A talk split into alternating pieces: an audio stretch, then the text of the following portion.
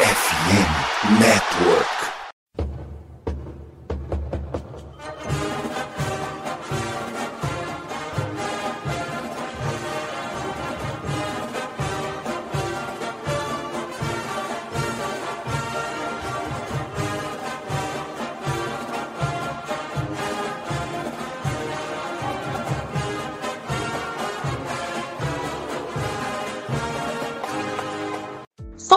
Amigos! Saudações, fãs de esporte! Saudações, fãs dos esportes universitários! Que grande prazer, que grande alegria, que grande satisfação! Estamos chegando mais uma semana com o meu, o seu e o nosso CollegeCast. Hoje já é quinta-feira, dia 18 de janeiro, são agora exatamente meia-noite e 45 minutos. A gente está começando mais uma edição do nosso queridíssimo CollegeCast. Hoje, episódio de número 154, para falar do CollegeCast Awards. Afinal, como eu falei na semana passada, no episódio sobre Nick Saban, a gente resolveu fazer uma votação para fingir que a gente interessa, para fingir que a nossa opinião ela serve para alguma coisa, né? E o resultado dessa nossa votação interna está no episódio de hoje. E para comentar os vencedores do CollegeCast Awards a gente tem aqui duas corujas que aceitaram o desafio de estar tá gravando 15 para uma da manhã. Vamos começar com o Bruno. Bruno, a gente resolveu meter back-to-back -back gravações de podcasts hoje, começando às 11 da noite. A gente fez o um podcast do Heads Brasil, aí a gente resenhou, o André entrou e a gente veio para gravar o CollegeCast quase de uma hora da manhã. Então, grande momento, você aí que gosta de dormir, a gente não conhece isso. Eu já tomei três latas de Red Bull, por exemplo, para estar tá aqui gravando para vocês. Muito boa madrugada, Matheus. Primeira vez que eu falo isso, hein? Muito boa madrugada, Matheus Pinho. Ó, André, uma honra estar aqui. Não, não poderia estar melhor acompanhado à meia-noite e 47 de uma quinta-feira. Sim, somos malucos, né? Mas quem não é, né? Só Deus sabe como tá a mente do palhaço, né? Todo mundo tem um pouco de coringa dentro da cabeça, né? Então, o nosso coringuismo é fazer podcast e estamos aqui para o CollegeCast Awards 2023/2024. É, você falou que ninguém sabe como tá a cabeça do palhaço depois que eu fui num evento de anime e eu assisti o cara fantasiado de Coringa ganhar uma competição de quem comia mais massinha miojo. Eu não duvido de mais nada. Andrezito, muito boa madrugada, já que o Bruno falou que não é boa noite. Muito boa madrugada, mais uma edição do CollegeCast Curujão. A gente é especialista em fazer programa meia-noite, lá vai pancada. Tamo aqui de novo mais uma vez, para não perder a tradição, para não perder o costume. Vamos para cima. Eu não sou torcedor de Rice, nosso querido arroz, mas sou uma coruja, né? Dito isso, uma maravilhosa madrugada a você, Pinho, a você, Bruno. Vamos curtir a madrugada nós três juntos uma belíssima manhã para todos aqueles que estão nos ouvindo, tarde, pra, caso você esteja ouvindo à tarde, noite, caso você esteja ouvindo na noite, ou de madrugada, caso você esteja ouvindo as nossas belíssimas vozes durante a madrugada. Dito isso, é, chegamos ao final da temporada e agora vem os prêmiozinhos para alguns jogadores, quem vai ganhar estrelinha, e é isso, igual os meus alunos, né? Inclusive, meus alunos passaram no vestibular. Estou feliz por eles. Ou seja, se você mora no Rio de Janeiro, estuda no ensino médio a matéria de física e quiser passar no vestibular, é só você pedir para ir para aula, para classe do André. Bom, dito isso, tem bloquinho de recado vindo na sequência, já já a gente está de volta, não saiam daí.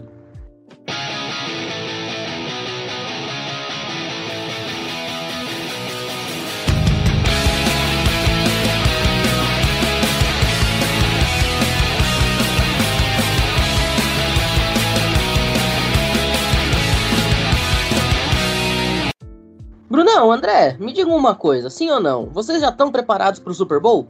Com certeza. Sim. Pois é. Os playoffs da NFL estão pegando fogo e é claro que todo mundo gosta de assistir o seu time ou o time dos outros estando bem vestido, né? E, cara, para esses playoffs da NFL, a Sport América criou uma sessão especial no site, tá?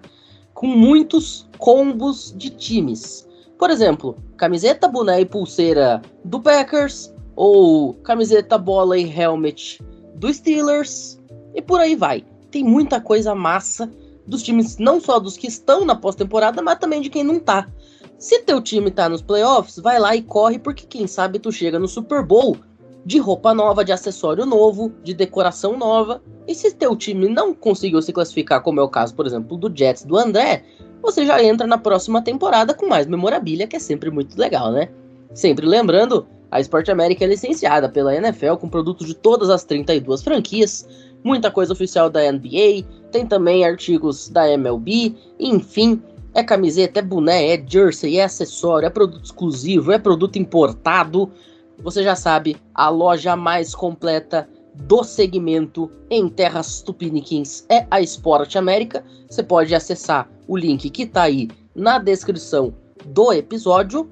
E também, caso você more em São Paulo, em Curitiba ou no Rio de Janeiro, você pode ir até a loja física conhecer o que a loja Sport América tem para te oferecer.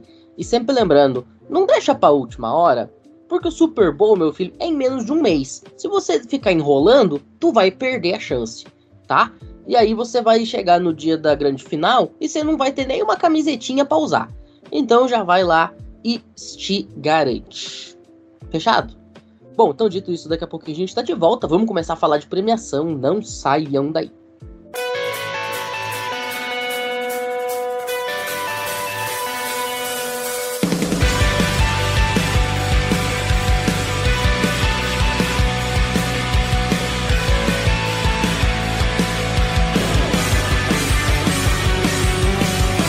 Bom, senhoras e senhores, agora sim, vamos falar sobre o College Cast Awards. Primeiro eu vou explicar como é que vai ser a dinâmica.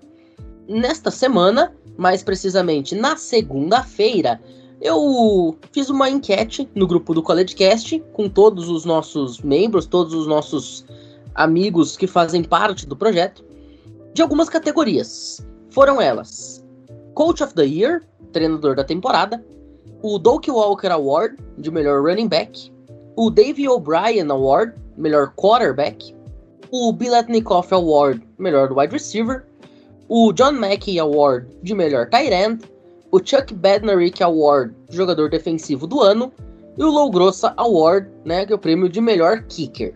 Cada membro do grupo do College Cast tinha a oportunidade de votar em um jogador de cada uma das categorias e definido assim foi os vencedores. Lembrando que todo mundo tinha direito a um voto e o voto valia um. Então ninguém teve voto valendo dobrado, ninguém teve voto valendo metade. É um para um para ficar bem justo. E a partir de agora a gente vai começar a divulgar quem foram os ganhadores e os motivos que levaram a nossa mesa a votar nesses caras e declarar esses, essas pessoas, esses jogadores, esses treinadores como os melhores da temporada de 2023. Mas antes de a gente começar, o André, tu quer falar um pouquinho sobre como é que foi esse teu processo de votação, algumas coisas que você pode ter levado em consideração, não especificamente em cada posição, mas qual foi o teu critério para votar nesse ou naquele cara? Fala pra gente um pouquinho sobre o que, que estava na cédula de André Limas na segunda-feira. Primeiramente, eu pensava que voto era secreto, né? Mas a partir do momento que eu, sou perguntado por que, que eu tô votando, né? Percebo que não.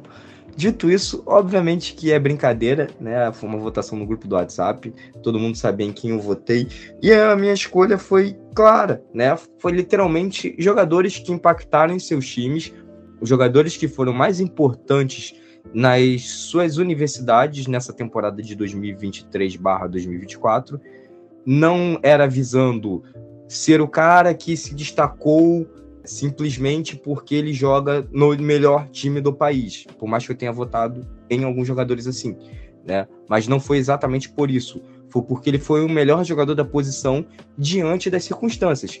Além de também ver o que cada um se encaixava, técnicas em algumas posições, posições que eu domino em relação à técnica, né? Que eu conheço bastante da técnica, então, esse foi o meu critério de voto para cada um dos jogadores na nossa querida votação dos melhores do ano. Ô, Brunão, o André falou em votação dos melhores do ano, eu tô começando a me sentir um Faustão aqui. Mas vai lá, o que que levou Bruno Oliveira a votar da forma que você votou? Tem um Faustão e tem o troféu imprensa também do Silvio Santos, né? Nosso é o troféu futebol americano. A gente deveria estar de, de smoking, né, num, com uma plateia gigante, e entregar os troféuzinhos para cada um. Ainda não chegamos lá. Precisamos de um Mr. Beast nas nossas vidas para poder realizar, né? Enquanto isso, enquanto a gente não chegar lá, a gente vota em enquete no WhatsApp mesmo e passa isso no podcast, né? Porque eu acho que é até mais legal, né? Enfim, meus palpites, por que, que eu votei do jeito que eu votei? Eu votei do jeito que eu gosto de ver o futebol americano, então eu gosto mais de um estilo de Michael Penix do que J.D. Daniels, é o, o, jogo que mais me agrada, mas obviamente eu não vou votar a troco de ah, eu gosto e o cara teve uma temporada inferior. Eu acho que o Michael Penix, ele foi superior ao J.D. Daniels, por exemplo, na temporada e levou o time à, final do, do, do, college football. Mas votei em jogadores diferentes, por exemplo, o Corey Schrader, eu votei na frente do Blake Corum, apesar da temporada do Blake Corum ter sido espetacular. Pô, mas a temporada de Missouri, do nada, pô, passou muito pelo Corey Schrader, é um jogador que me, que me agrada demais. Tem o Will Richard, que virou o maior pontuador da história do college football por Alabama como kicker. Eu voltei no Colston Loveland, porque para mim o Brock Bowers não teve um grande ano, tudo bem que teve a lesão, mas eu achei que o Loveland foi uma grata surpresa aí em Michigan. Eu votei no Romeo Dunze, que eu acho que teve uma temporada melhor que o Marvin Harrison. Eu não lembro quem eu votei em Defense Player, eu acho que eu votei no Layato Lato mesmo, de UCLA, eu acho que ele teve uma temporada muito boa, é, disruptiva, assim, um jogador muito versátil e Coach of the Year votei no Kellen DeBoer, porque levar Washington na final é muito mais difícil que levar Michigan, de acordo com o começo da temporada. Perfeito. No meu caso, a minha cédula foi pura, única e exclusivamente baseado no desempenho que eu vi esses cidadãos, essas pessoas, esses indivíduos terem. Então eu votei, por exemplo, em Kalen DeBoer, porque, assim como o Bruno falou, tu conseguir pegar o Washington e levar o Washington para final nacional vindo de uma NAIA é muito mais difícil do que tu pegar Michigan que recruta bem um ano sim e outro também e levar para uma final nacional. Da mesma forma, eu votei, por exemplo, em Blake Corum como o melhor running back, porque ele foi o running back que mais se destacou na temporada. E vamos deixar bem claro que eu usei de um total de zero clubismo, tanto é que os dois jogadores de Wisconsin que apareceram nas listas eu não votei. Então vamos deixar isso bem registrado. Vocês acham que eu sou clubista sempre? Não, é só na maioria das vezes. Bom, deixado isso, vamos começar a divulgar então os ganhadores e eu vou deixar registrado aqui o seguinte. Eu vou divulgar quem foi a pessoa que votou em cada treinador ou em cada jogador, e aí um dos dois meninos vai comentar o porquê que esse cara ganhou, tá? Pra gente economizar tempo também, porque se ambos fossem falar, se nós três fôssemos falar de cada votação, a gente ia ficar aqui muito tempo e eu acho que também não é legal. Né? A gente tá aqui realmente para glorificar os melhores da temporada e não para fazer tese de doutorado. Então vamos lá, começando com o treinador da temporada, o Coach of the Year, votação do CollegeCast. Candidatos: Jim Harbaugh, campeão nacional por Michigan, Kalen DeBoer, vice-campeão nacional por Washington, Nick Saban, agora aposentado em sua última temporada pela Alabama Crimson Tide, Steve Sarkisian, que levou o Texas ao título da Big 12 e a semifinal nacional, Dan Lanning, de Oregon, vice-campeão da Pac-12 e que ganhou um bowl de ano novo na temporada, Jed Fish, uma grata surpresa que pegou Arizona e colocou o time em 14 no ranking nacional e vai substituir o Kalen DeBoer em Washington, Elijah Drinkwitz, técnico que pegou o Missouri e colocou o time na nona colocação do ranking. E por último, Lane Kiffin de Ole Miss em sua terceira temporada consecutiva, terminando como um time do top 25. Então, do segundo para o primeiro, porque só teve dois caras recebendo votos aqui, com 8% dos votos, a gente teve o Jim Harbaugh ficando na segunda colocação, voto único do Gui Silva, nosso queridíssimo sub-15.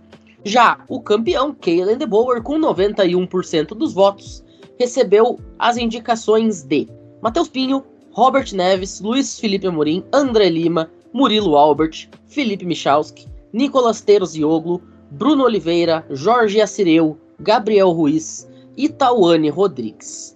Bruno, comenta pra gente aí por que, que o Coach of the Year é Kalen DeBoer, qual foi os critérios que te levaram a votar nele e também que levaram a mesa a praticamente ser unânime nessa votação. Realmente apenas o Gui Silva foi diferente, senão o Kellen DeBoer teria levado com 100% dos votos. Bom, vamos lá, né? Primeiramente, vamos é, trucidar aqui o Sub-15, né? Porque seria a única votação unânime. Ele conseguiu estragar, então parabéns, Sub-15. Eu acho que assim, sinceramente, eu não vejo razão para escolher o Jim Harbaugh aqui e eu vou explicar o porquê, tá? Antes que me trucidem. Cara, o Michigan já vem tendo um trabalho muito bem feito pelo Jim Harbaugh há algum tempo. Né? Então, não era novidade nenhuma que Michigan era um dos candidatos ao título, até porque, o André colocou aqui, até porque com 15 anos você não vota. É verdade, a gente deveria anular o voto do Gui Silva e colocar o Debor unânime. Boa, André, boa, boa observação. Então, o Debor unânime, porque o Jim Harbaugh ele já vem fazendo o trabalho. Se a gente pegar o trabalho em si, aí o Jim Harbaugh ganharia. Mas um ano só, one year wonder, né, que o pessoal fala, o Debor conseguiu fazer esse ataque ser o melhor ataque do college football, a melhor OL. Claro que não é só ele, mas ele, sendo a peça central, ele comanda tudo. Então, ele escolher os caras corretos para tornar melhor, literalmente a melhor OL do país é muito mérito dele. Uma defesa que não foi muito bem assim, mas que mesmo em alguns pontos conseguiu um brilliant rise, conseguiu um jogador que consegue romper a linha ofensiva adversária. Então você tem alguns jogadores importantes aqui nessa defesa que conseguem fazer jogadas importantes. E um ataque completamente letal Michael Penix, que veio de Indiana, sofrendo com inúmeras lesões. Você conseguir manter ele saudável por conta da sua OL, conseguir fazer uma conexão incrível com o Romeo Dunze, tem o Jalen Polk, tem o, o, o Macmillan, e levar o Washington à final, né? Um time que ninguém esperava, né? Já tinha um time que estava alto no ranking no começo da temporada. A gente até discordou um pouco, colocou um pouco mais para baixo, mas eles mostraram o motivo de estarem tão alto. E, na minha opinião, acho que é inquestionável isso daqui, que o DeBoer foi o melhor técnico do college football nessa temporada, não é à toa que é o novo técnico da Alabama Crimson Tide. Perfeito. Kellen DeBoer, portanto, escolhido treinador do ano pela equipe CollegeCast, leva o prêmio de Coach of the Year no CollegeCast Awards. Vamos flipar então de comissão técnica para começar a falar de jogador. E a gente começa por, talvez, a posição que as pessoas mais não se interessem em saber quem foi o ganhador. Low Grossa Award do College Cast, meu caro André Limas, melhor kicker da temporada. A gente teve um empate triplo na terceira colocação, mas antes vamos falar dos candidatos. Candidatos a Low Grossa Award nesta temporada. Graham Nicholson, de Miami, Ohio. Bert Auburn, de Texas Longhorns. Alex Hale, Oklahoma State. José Pisano, Nevada, Las Vegas, de UNLV.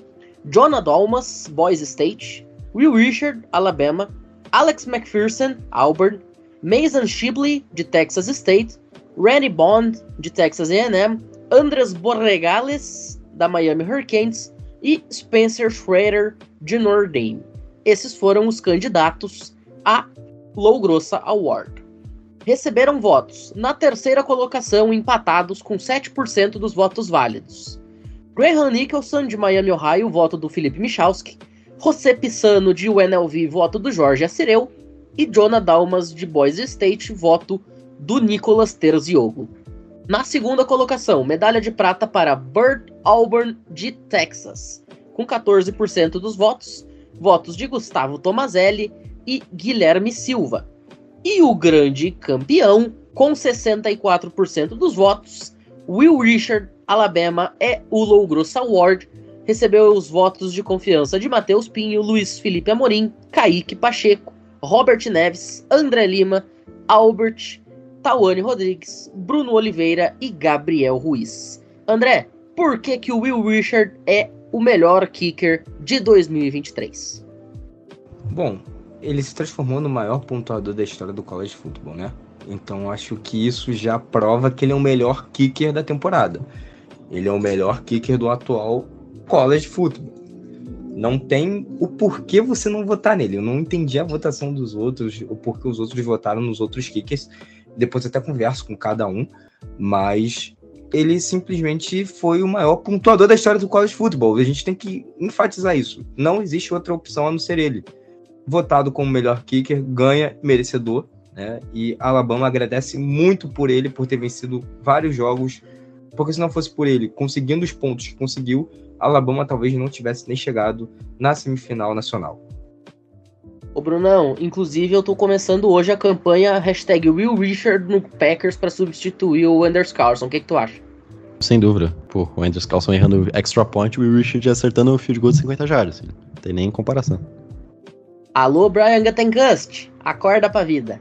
Bom, vocês viram aí que o André tá fazendo um esforço gigantesco para ser bem conciso, bem rápido, mas é isso, o Low Gross Award de melhor kicker vai para Will Richard de Alabama, votação College Cast Awards 2023. Vamos continuando, vamos falar de Tyrande agora, porque o Bruno ele deu um spoiler na apresentação dele que ele não foi de Brock Bowers.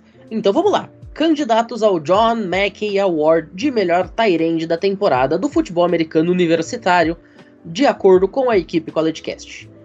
Candidatos: Brock Bowers, Georgia Bulldogs, Dalen Holker, Colorado State, Jataviel Sanders, Texas Longhorns, Ben Sinnott, Kansas State, Colston Loveland, Michigan Wolverines, Harold Fanning, Bowling Green, Cade Stover, Ohio State e Jack Westover, Washington.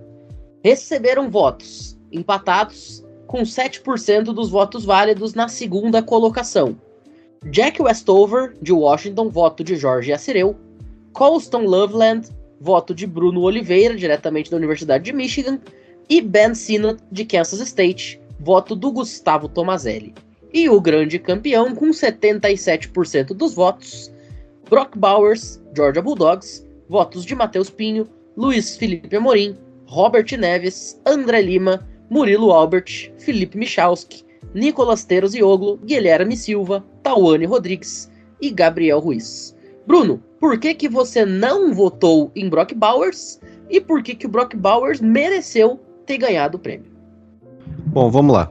Primeiramente, o Brock Bowers é uma anomalia da natureza, tá? Ele é de longe o melhor Tyrande do país, de longe. E eu acho que ele chega muito mais forte até que o Kyle Pitts chegando no draft. Dito isso, como o André gosta de falar, a gente tem que analisar a temporada. A temporada do Brock Bowers, ele sofreu lesão, ficou alguns jogos fora, ficou até o fim da temporada fora, né? E teve alguns jogos que, por conta de ter o Carson Beck, ele não foi acionado. Teve jogo que ele teve zero recepções, zero targets, obviamente zero jardas. E assim, teve jogo que ele passou das 100 jardas, obviamente. Mas para ser o melhor Tyrande do país, eu acho que ele fica atrás do Colston Loveland e do até do Jack Westover. Westover ele foi colocado em algumas situações para correr, um tush-push é, de Tyrande, né? Mas assim, ele teve a sua importância aí no ataque de Washington, é um elemento surpresa. É, poderia ser opção, talvez empatada ali com o Brock Bowers em segundo, mas para mim, de longe, o Loveland foi o melhor Tyrande do país, porque num ataque tão pobre no quesito aéreo, eu acho que o Loveland ele conseguiu se destacar mesmo sendo secundanista, né? Ele é traduzindo, né? Sophomore. Porque ele é um cara que, por exemplo, quando o ataque de Michigan completamente ficou parado no, no na final, o J.J. McCarthy acertou um lindo passe para ele e ele conseguiu no corpo, no muque, mais umas 30 jardas além da recepção e deixou o Michigan numa situação boa para conseguir fazer o touchdown que abriu duas postes de vantagem. Então acho que isso resumiu bastante o jogo dele, principalmente contra o Ohio State no The Game também, contra Penn State. Eu acho que até não recebendo passe, mas chamando a marcação, fazendo bloqueios, que querendo ou não, ele é um Tyrande, ele precisa fazer bloqueios. Eu acho que ele foi importante nesse quesito. Fiquei até um pouco surpreso de eu ter sido o único a votar nele, mas assim, o Brock Bowers é um excelente Tyrande, mas nesse ano, para mim, o Loveland ele foi o melhor Tyrande do país. André, concorda?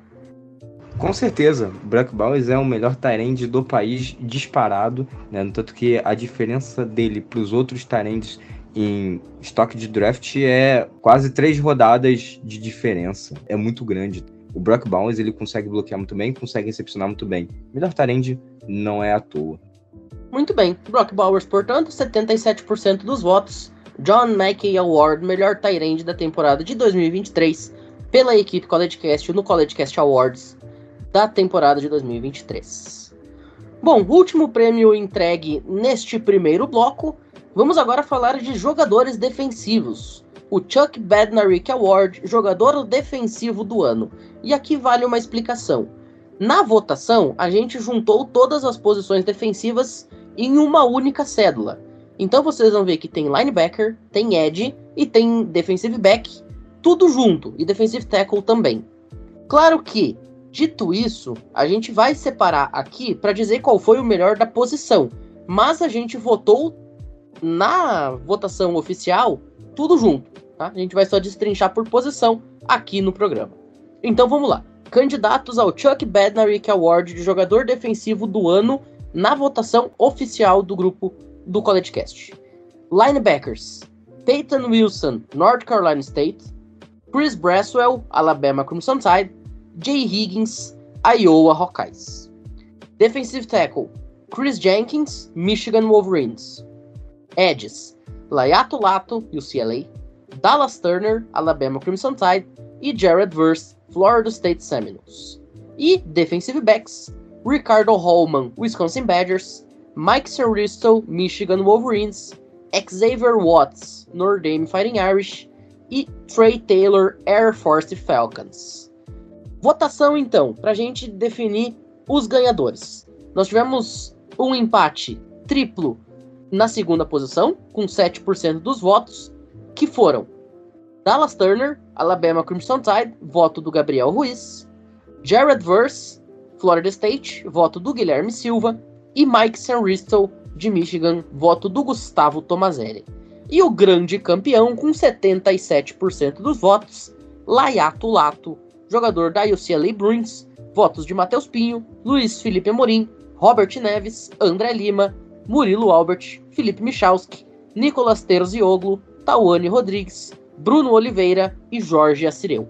André, primeiramente, foi justa a votação do Layato Lato? Sim, não, por quê? Bom, foi justa. É só você perceber que os três votados na segunda colocação, tanto o Verse quanto o Sam Wistrel e tanto o Turner, os três jogam em times que o sistema funcionava muito bem, mas eles tinham um composto de jogadores defensivos que o ajudavam, né? Todos os outros jogavam em sistemas onde eles não eram únicos. Eles se destacaram, isso não é para tirar méritos, principalmente o Verse, ao meu ver, né? Ele foi um cara que colocou a defesa de FCU sempre pressionando e por conta disso causava turnovers, era tackle for loss, sacks. Só que mesmo se ele fosse anulado, a defesa ainda rodava porque tinham outros jogadores de qualidade. Quando a gente fala do Latu, né, cara, era só ele nessa defesa de USLA, né? Cara, não tinha outro jogador. Se ele não pressionasse, a defesa entrava no colapso e tomava pontos. Se ele não jogasse, a defesa ia tomar uma pancada, o time tomava uma pancada e perdia. Se ele jogasse metade da partida, a outra metade era uma sacolada e o time perdia. Ele era muito importante, ele foi muito importante e ele é muito importante para a sua equipe. Sem ele, o time não roda.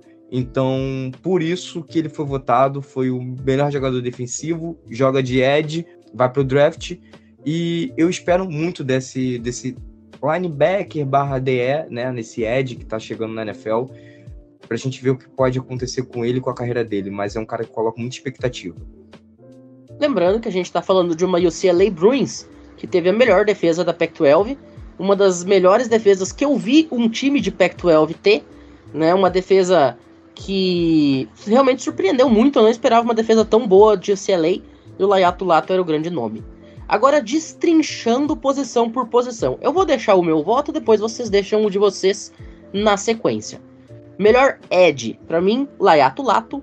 Melhor linebacker para mim, Peyton Wilson, North Carolina State. Melhor defensive back, Ricardo Holman, de Wisconsin. É o líder da FBS de interceptações e pick sixes. E o melhor defensive tackle, Chris Jenkins, de Michigan. Bruno, você concorda ou mudaria alguma coisa? Concordo, tirando o DB. DB eu iria de Cooper Dedin, seguido por Kool-Aid McKinstry. André? Eu estou com o Bruno. Eu só trocaria o, o DB, defensive back, eu colocaria também o Dedin, e só. O McKinstry ficaria em segundo, mas eu acho que a diferença entre um e o outro é bem grande porque o, o Dedinho ele consegue ser um DB, não é porque ele é versátil, mas ele consegue jogar em marcação individual e em zona, né? O McKinstry ele só joga no sistema de Alabama e vai precisar ser lapidado. O Dedinho é aquele cara que já vai entrar no seu time já completo, né? Então, por isso o Cooper Dedinho para mim é o melhor. Perfeito. Fica aí então o registro. Layato Lato escolhido melhor Ed. Peyton Wilson escolhido melhor linebacker. Cooper DeJean escolhido o melhor defensive back e Chris Jenkins o melhor defensive tackle. Bom, a gente faz agora uma rápida pausa, tem vinhetinha vindo aí, e na volta a gente continua o nosso giro, agora pelas posições de ataque. Não saiam daí.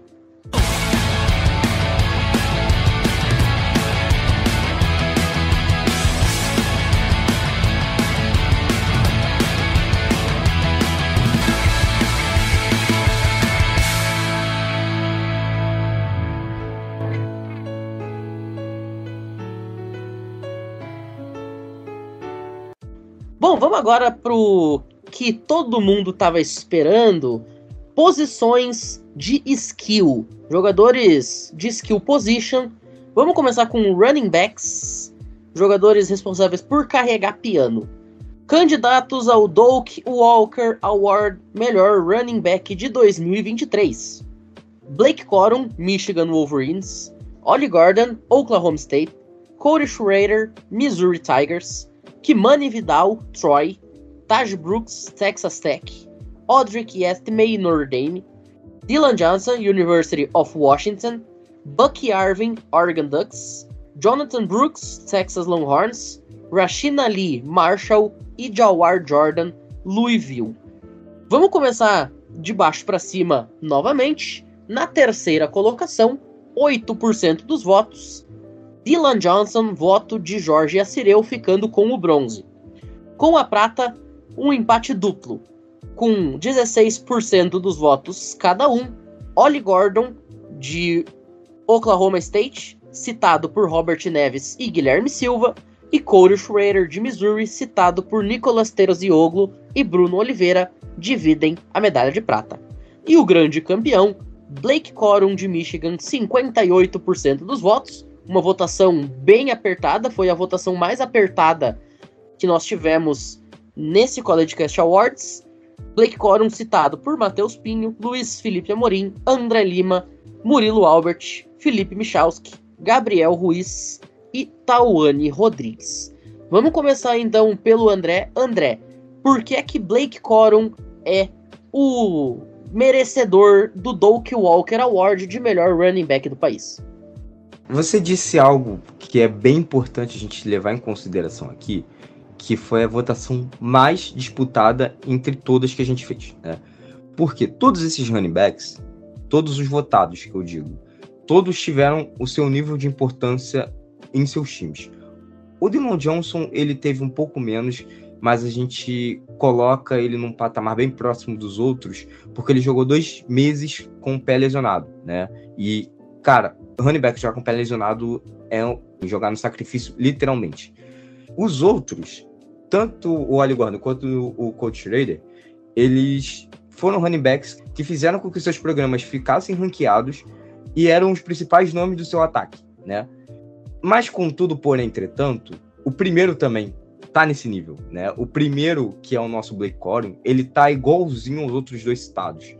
A questão é que o Blake Corum, ele foi campeão nacional o Blake Core ele conseguiu fazer com que Michigan fosse campeã nacional. E a gente sabe que se, se não fosse por Blake Corum, Michigan iria cair como caiu na última temporada para TCU, como caiu em 2021, como caiu em 2022, como caiu em 2019, como caiu em 2018, como caiu desde 1998 até esse ano, né? Que foi campeão. Se não fosse por ele, Michigan não, não seria campeã novamente, né? Michigan acaba tendo o peso de Blake Corum e Blake Corum tem o peso de Michigan. Dito isso, não tinha como ele não ser o vencedor. Parabéns. É isso. Leve seu título para casa e bom caminho para a NFL, porque nós estamos loucos para ver você jogar pelo Green Bay Packers. Ô, Bruno, a gente falava mais cedo sobre Cody Schrader ser um cara que a gente adoraria ver jogando pela camisa verde e amarela de Green Bay, e ele inclusive foi o seu voto. Ele acabou ficando em segundo, empatado com o Oli Gordon. O Oli Gordon, que ontem, na entrevista que a gente deu pro Conexão Esportiva, né, André? Eu brinquei que o Oli Gordon, ele basicamente é um jogador que pega o Cuiabá e coloca o Cuiabá na zona da Libertadores. Com todo o respeito do mundo ao Cuiabá. Mas o Oli Gordon basicamente ele fez isso. Ele pegou uma Oklahoma State em frangalhos e colocou o time na final da Big 12 e colocou o time também na pós-temporada, na Bowl Season. Agora, o Corey ele me parece ter sido um pouco mais importante, porque ele não apenas coloca o seu time na Bowl Season, ele coloca o seu time num New Year Six, e isso sendo a Missouri Tigers. Porque a gente tem que considerar que Oklahoma State já vem tendo boas temporadas nos últimos anos. Vamos lembrar que Oklahoma State, por exemplo, bateu na trave de jogar um playoff nacional três anos atrás perdeu a vaga no playoff nacional para Cincinnati Bearcats na última rodada da temporada regular. Aliás, depois da temporada regular, na final de conferência, quando perde a final de conferência para Baylor. Porque se Oklahoma State tivesse vencido Baylor na final da Big 12 três anos atrás, era Oklahoma State que teria jogado com Alabama semifinal nacional. Enquanto que Missouri não tinha uma temporada boa havia 10 anos, desde que foi vice-campeã da SEC, salvo engano, em 2012. Então acho que o Corey Schrader ele foi mais importante do que o próprio Oli Gordon para o seu time, ainda que o conjunto de Missouri fosse melhor do que o conjunto da Oklahoma State Cowboys.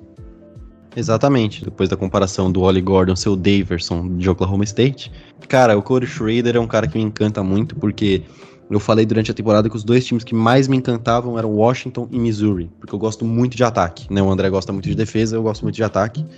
E assim, os jogos que eu vi de Missouri, né, contra a LSU principalmente, você vê que o Luther Burden é um cara muito fora de série, né, o wide receiver. E ajudava muito o Brady Cook, que é um QB ok, né, mas que tava fazendo seu papel. Mas assim, cara, o Corey Schrader, ele fazia mágica em campo. Ele corria tranquilamente para 20 jardas, sem esforço, recebia um passe, transformava esse passe em 20 jardas, no screen. Vou inventar a palavra aqui. Ele é um produzidor de jardas, sabe? Ele consegue num, num instinto assim, ele consegue uma corrida de 5 jardas assim do nada, um corte de direção assim. Ele é muito liso, é um jogador que veio de universidade menor, não vou lembrar agora qual universidade em específico, mas ele chegou em, em Missouri e agora vai pro draft. É um cara que eu gostaria muito de ver no Packers, por ser esse cara fatal assim quando dão um espaço para ele. Então, na minha opinião, ele foi o melhor running back do país apesar do Blake Corum ter feito uma temporada maravilhosa, né, quebrou o recorde de touchdowns de Michigan, mas assim, eu acho que o Corey Schrader foi muito importante por ser essa ignição de uma temporada tão incrível de, de Missouri, com uma linha ofensiva inferior a que tem Michigan, e porque Michigan também tem o Donovan Edwards. É claro, não é demérito nenhum para Blake Corum isso, mas eu acho que, que se você tirar o Corey Schrader de Missouri e tirar o Blake Corum de Michigan, eu acho que por conta de ter o, o Donovan Edwards, eu acho que Missouri perderia mais do que Michigan. É, o Corey Schrader, ele veio da Truman College, que é da FCS Division 2, ou seja, é a terceira divisão na prática do college football. É uma universidade pequenininha que fica ali no próprio estado do Missouri, fica na cidade de Kirksville. Então ele não precisou trocar de estado. Ele só saiu da terceira divisão para a primeira. O cara basicamente deu uma de Fluminense e fez uma temporada abismal no comando do ataque da Missouri Tigers. Vamos agora falar um pouquinho sobre wide receivers. E se eu falei que running back foi a votação mais acirrada, o wide receiver não ficou muito atrás, não, tá? A gente teve vários candidatos sendo citados.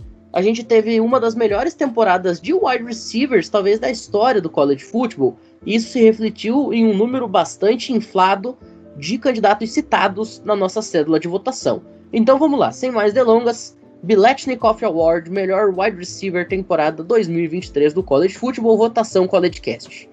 Candidatos: Romeo Dunze, Washington Huskies, Marvin Harrison Jr., Ohio State Buckeyes, Troy Franklin, Oregon Ducks, Malik Neighbors, LSU Tigers, Tetaroa Macmillan, Arizona Wildcats, Luther Burden, Missouri, Xavier Leggett, South Carolina, Jalen Polk, Washington, Rick Purcell, Florida Gators, Rick White, UNLV e Malik Washington, University of Virginia. Brunão, nós tivemos um voto para Troy Franklin, voto do Gustavo Tomazelli, que rendeu para ele 8% dos votos. Nós tivemos com a medalha de bronze Malik Neighbors de LSU, 16% dos votos, lembrado por André Lima e Gabriel Ruiz. Na segunda colocação, nós tivemos Marvin Harrison Jr. de Ohio State, lembrado por Felipe Michalski, Guilherme Silva e Tawane Rodrigues, que deu para ele 25% dos votos. E nós tivemos o grande campeão, Rome Odunze, Universidade de Washington, ele que ficou com 58% dos votos. Matheus Pinho, Luiz Felipe Amorim, Robert Neves, Murilo Albert, Nicolas Terzioglou, Bruno Oliveira e Jorge Assireu foram os nomes que deram a Romeo Dunze o Biletnikoff Award do College Cast. Bruno, por que que Romeo Dunze mereceu ser o campeão de melhor wide receiver de 2023 no futebol americano universitário? Bom, vamos lá. Primeiramente, eu queria falar que, assim como a classe de running backs, o grupo de wide receivers dessa temporada foi uma coisa espetacular. Né, o Troy Franklin ele se aproveitou muito do Bo Nix e criou uma conexão excepcional lá em, lá em Oregon. O Malik Neighbors é um jogador muito fora de série também, em LSU, né? Muito responsável pelo Heisman do Jaden Daniels. O Marvin Harrison Jr., sem comentários, né? E o Romeo Dunze teve uma temporada, um breakout year, assim, espetacular, que é o que muda, né? Um, às vezes você pode ter três anos ok e um ano ruim, e você cai muito no draft, mas se você tiver dois anos ali sumido e, e um ano, um breakout season, assim, absurdo, você é primeira rodada, algo parecido com o que aconteceu com o Joe Burrow, Zach Wilson, e agora o Romeo Dunze é mais um de tantos exemplos que a gente pode citar aqui. E merecido, né? Porque assim, eu acho que todos aqui se fossem o escolhido o melhor wide receiver, não seria problema nenhum, principalmente os três aqui, que vão ser os três principais wide receivers da próxima classe do draft. Malik Neighbors foi coisa de maluco, o Marvin Harrison foi muito bem. Tem o Luther Burden também, que foi espetacular. Mas assim, eu acho que o Romeo Dunes, ele criou essa conexão com o Michael Penix, que foi absolutamente letal, né? O Romeo Dunes, sei lá, média de, sei lá, 100 jardas por jogo, todo jogo, se não um pouquinho abaixo disso é algo que foi uma válvula de escape em momentos importantes da partida. Você percebe que quando não funcionou na final pela grande marcação de Michigan, o ataque de Washington não conseguiu rodar. Então, isso prova como o Oduns é um jogador importante para a equipe de Washington. Claro que tem o Jalen Polk, claro que tem o Macmillan, mas eu acho que o Oduns disparado é o MVP ali do ataque de, de Washington. Eu acho ele até mais importante que o Michael Penix por conta justamente disso. Quando não funcionava o Romeo Dunes, o ataque travava. Então, por conta disso, ele merece o melhor wide receiver. Eu queria citar que o Marvin Harrison, por talento, ele é melhor, mas assim, Kyle McCord é um péssimo quarterback e isso atrapalhou demais o ano do Marvin Harrison. Então, muito por conta disso, ele perde aí o posto de melhor wide receiver de 2023 para o Romeo Dunes. O André, você votou no Malik Neighbors e a gente ainda teve também três votos para Marvin Harrison Jr. Então, já que eu pedi pro Bruno por que, que o Romeo Dunze foi o melhor, para você, por que, que outro cara deveria ter sido escolhido melhor? Seja o Neighbors, seja o Marvin Harrison Jr. Me convença do contrário do que o Bruno acabou de falar. Cara, então, o Ondunze, para quem me conhece, sabe que eu gosto demais do jogo do Ondunze, sou um fanzaço dele. Só que, lembra que eu falei lá no início do programa? Eu votei em quem o time precisava, né? Em quem foi o, o, cara do time. Quem, se não fosse por aquele cara no time, o time não tinha andado. E assim, o Malik Neighbors foi o cara de LSU. Se não fosse por ele, Jaden Daniels não teria sido Heisman. Se não fosse por ele, LSU não tinha ido para Bowl Season. Se não fosse por ele, LSU não teria terminado ranqueada. Se não fosse por Malik Neighbors, a temporada de LSU teria sido terrível. Então, com todo respeito ao Nunzi, mas existiam outros recebedores, existiam outros jogadores com que fizessem que o Washington chegasse aonde chegou, sendo vice-campeão nacional. Baita recebedor. É um cara que, para mim, é o recebedor número um do draft. Mas, contudo, por entretanto, não foi o cara que foi o nome da sua universidade. Mavin Harrison Jr. salvou o McCord. Sim, foi um cara que jogou muito, inclusive, também. Né? Não o McCord, mas sim o Marvin Harrison Jr. É um wide receiver que eu também gosto muito do seu estilo de jogo. Eu acho que vai encaixar muito com a NFL, que é um cara que é extremamente físico, é um cara que tem velocidade, ele consegue juntar esses dois mundos que hoje são necessários em um wide da NFL, só que ele não foi o cara que foi Malik Neighbors. Ele não conseguiu colocar o raio entre os quatro melhores do país. Ele não conseguiu colocar Ohio aonde se esperava, como Malik Neighbors salvou o ano de LSU. Dito isso, para mim, é por isso que Malik Neighbors é o wide que deveria ter ganhado o prêmio de recebedor do ano.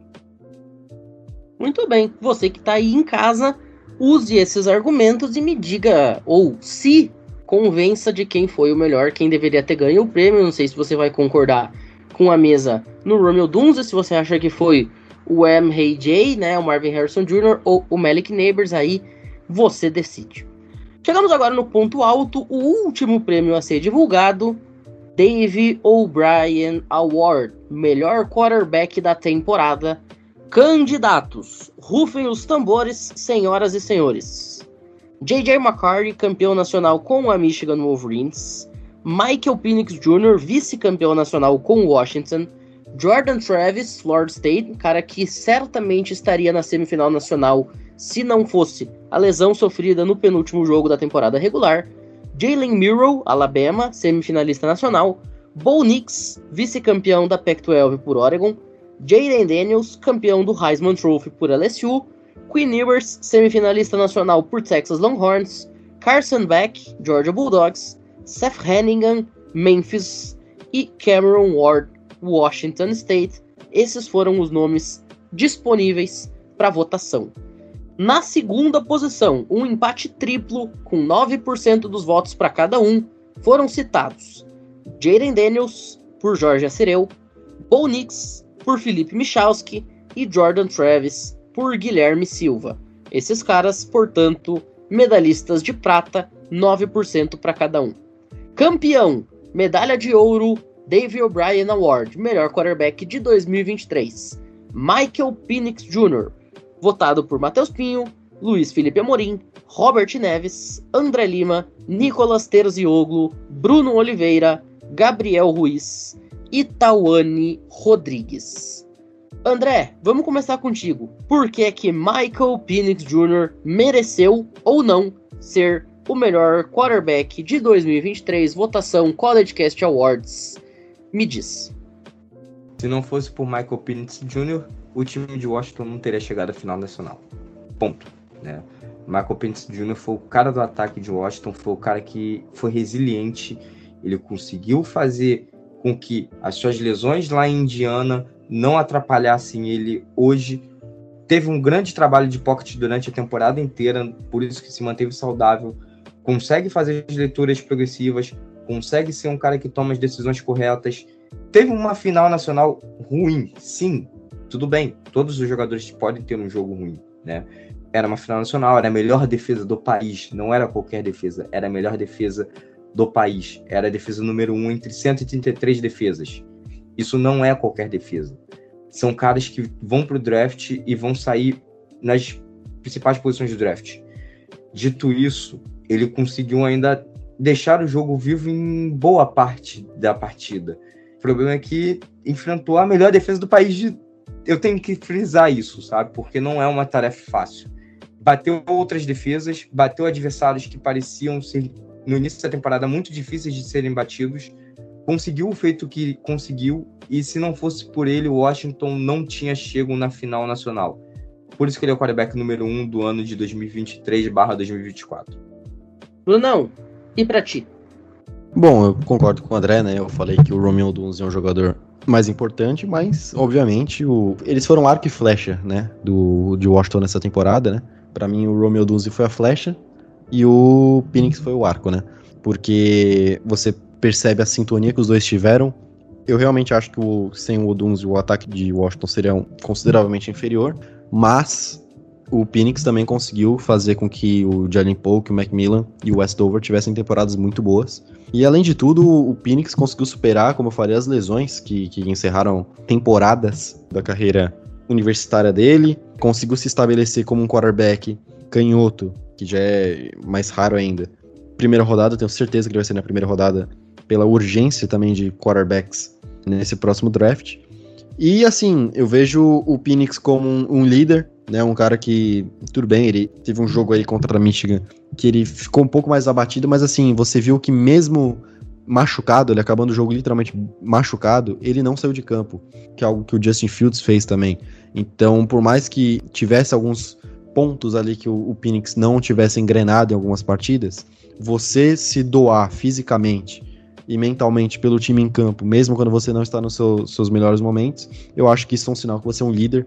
Algo parecido com o Baker Mayfield, que você, se tiver que quebrar a perna pelo seu time, ele quebraria. Então eu acho que isso é um, ponto muito importante para o Phoenix e isso se traduziu em campo, né? Eu acho que ele foi superior ao Bonix. E aqui falando de futebol americano mesmo, eu acho que ele superou, principalmente nos dois jogos, o J.D. Daniels eu já falei, o J.D. Daniels é um quarterback que não entra muito no meu estilo de quarterback preferido. Entretanto, teve uma temporada maravilhosa, isso é inegável.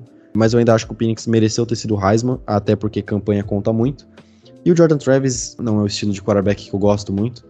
Então, na minha opinião, o Michael Penix, pela presença de pocket, pela precisão, então é um, quarterback que consegue ser muito eficaz no que faz. Então, eu acho que por isso ele mereceu o prêmio de melhor quarterback da temporada, até pela campanha de Washington até chegar na final.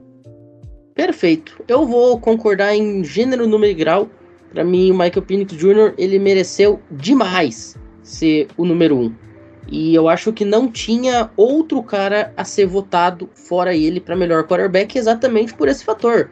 Ele fez o que ninguém mais conseguiu fazer e talvez o que ninguém mais poderia fazer, que é pegar um time de Washington claramente.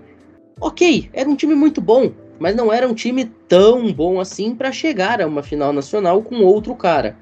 Houveram momentos na temporada em que precisava ser feito coisas em que talvez só ele conseguiria fazer. Então, portanto, Michael Penix Jr. para mim é esse número um, justíssimo, com todos os méritos. Está escolhido o Dave O'Brien Award College Cast 2023. Bom, dito isso, a gente vai encerrando a nossa votação aqui. Mas, Pinho, vocês não falaram do Heisman. Eu sei. Mas é que o Heisman teve um episódio completo sobre ele. Se você não ouviu, Volta aí, acho que faz umas três semanas isso. Você volta, escuta, tem um episódio inteiro da gente falando quem a gente gostaria ou quem a gente achava que merecia ganhar o Heisman Trophy. Então é só você ir lá e pesquisar e ouvir para saber quem é que a gente gostaria que tivesse ganhado o troféu de jogador mais extraordinário da temporada. Dito isso, a gente vai ficando por aqui então. Recadinhos de fim de programa, você pode apoiar o CollegeCast financeiramente caso deseje, por meio do Pix collegecast2021@gmail.com. Você faz a sua fezinha sempre na BetTT, a casa de aposta oficial do fã do futebol americano. Você faz as suas compras na loja Esporte América, Super Bowl tá chegando, não deixe para a última hora, já corre no link que está na descrição. E você se protege contra ataques de hackers e invasores por meio da Surfshark nossos três parceiros oficiais do CollegeCast e da FN Network. Bruno, muito obrigado pela participação. São agora 20 para as 2 horas da madrugada. Então, pode ir dormir, você está liberado e é isso. Muito obrigado, Pinho, André. Sempre uma honra estar aqui a qualquer momento do dia. É importante, prioridade ao CollegeCast. Foi uma temporada muito boa, agora a gente começa a nos virar para 2024 em si, né? Enfim, foi uma temporada muito boa. Agradeço a todos que, que acompanharam o nosso trabalho nesse ano de 2023, comecinho de 2024. E saibam que 2024 está só começando, vai ter muito conteúdo bacana. Então não deixe de nos acompanhar neste lindo ano de 2024. Ô André, talvez, talvez a gente devesse parar de ser tão doido. Mas talvez a gente não consiga. Então, um muito bom final de madrugada, quase bom dia para você, porque enfim, a gente vai dormir e já vai dar quase o despertador para acordar de novo. É isso, né? Mais um programa se encerra, mais um programa no meio da madrugada, já vai fazer duas horas da manhã. E a gente tá aqui que nem os três malucos gravando, falando sobre futebol americano universitário. Mas a gente sabe que a cada programa tá chegando alguém novo aqui, ou a galera já virou já fã do nosso programa, a galera curte o nosso trabalho, sabe que a gente se esforça assistindo jogos, assistindo, mesmo que seja highlights às vezes, tapes, sabe? Tira um tempo da nossa, do nosso dia, da nossa vida para poder se dedicar a isso aqui e ser reconhecido por isso, cara, é gratificante e a gente faz exatamente para vocês, né? A gente não faz para ficar se exibindo em rede social, se exibindo em mesa de bar, em conversa em universidade, conversa em trabalho. Não, a gente faz exatamente porque a gente gosta e porque a gente quer entregar para vocês o melhor produto possível em relação ao futebol americano universitário. Dito isso, até semana que vem. Tchau, tchau. E eu sei que vocês sentiram a falta da minha pessoa falando por 10 minutos sobre Quorum. Mas isso vai ficar para análise de prospecto. Pode ficar tranquilo. Exatamente. Bom, a gente agradece mais uma vez a todo mundo que tirou esse tempinho para ouvir a gente. Se você concorda, marca a gente lá nos canais oficiais do CollegeCast, o arroba o CollegeCast no Twitter e no Instagram. Tem os grupos do WhatsApp, tem o grupo do Telegram. Marca a gente, diz, ó, oh, concordo com fulano, discordo de Cicrano, acho que vocês falaram besteira em Beltrano. Vamos trocar essa ideia que é sempre a parte mais legal de qualquer discussão que a gente tenha no episódio mais legal do que a gente debater internamente é a gente debater com vocês. Porque é aí que realmente a gente toma a dimensão do quanto a gente está inserido nesse cenário do futebol americano universitário, dos esportes universitários aqui dentro do Brasil. Dito isso, a gente agradece mais uma vez a todo mundo que esteve conosco até este momento e até a próxima. Valeu!